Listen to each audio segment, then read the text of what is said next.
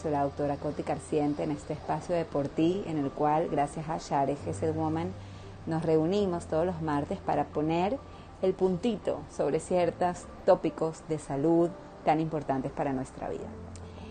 Estaba escuchando una clase y justo me llamó la atención una frase que decía que la mayoría del tiempo no prestamos atención a lo que nos a lo que tenemos porque justamente no nos molesta. Es decir, si yo no hago un esfuerzo consciente en prestarle atención a mi rodilla, a mi pie, a mi hombro, de que está allí, de que está funcionando y de que gracias a Dios no tengo ninguna dolencia, no soy consciente de que realmente esto es así.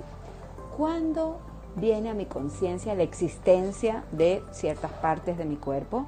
Cuando me duele, cuando me afecta, cuando no me funciona.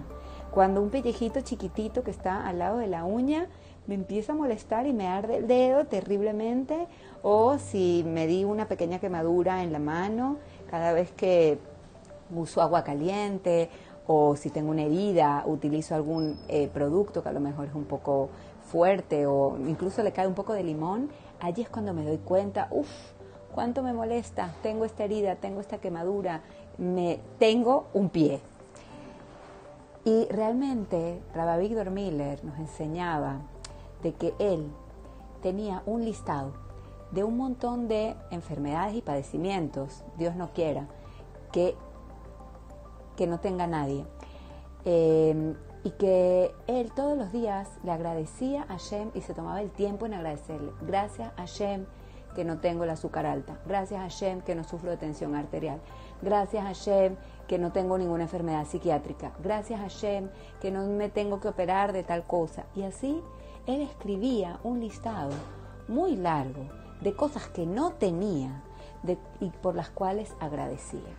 Entonces, lo que te voy a proponer para esta semana eh, es lo siguiente. Puedes elegir o bien hacer un momento de agradecimiento, ir mencionando cada una de las partes de tu cuerpo y agradecerle a Shem de que están allí, de que están presentes, de que están completas, de que funcionan y de que no te molestan.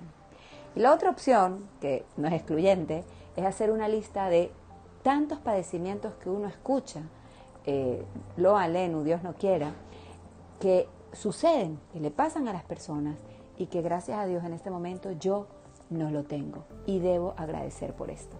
Te mando un beso muy grande y espero que te encuentres en buena salud. Éxitos.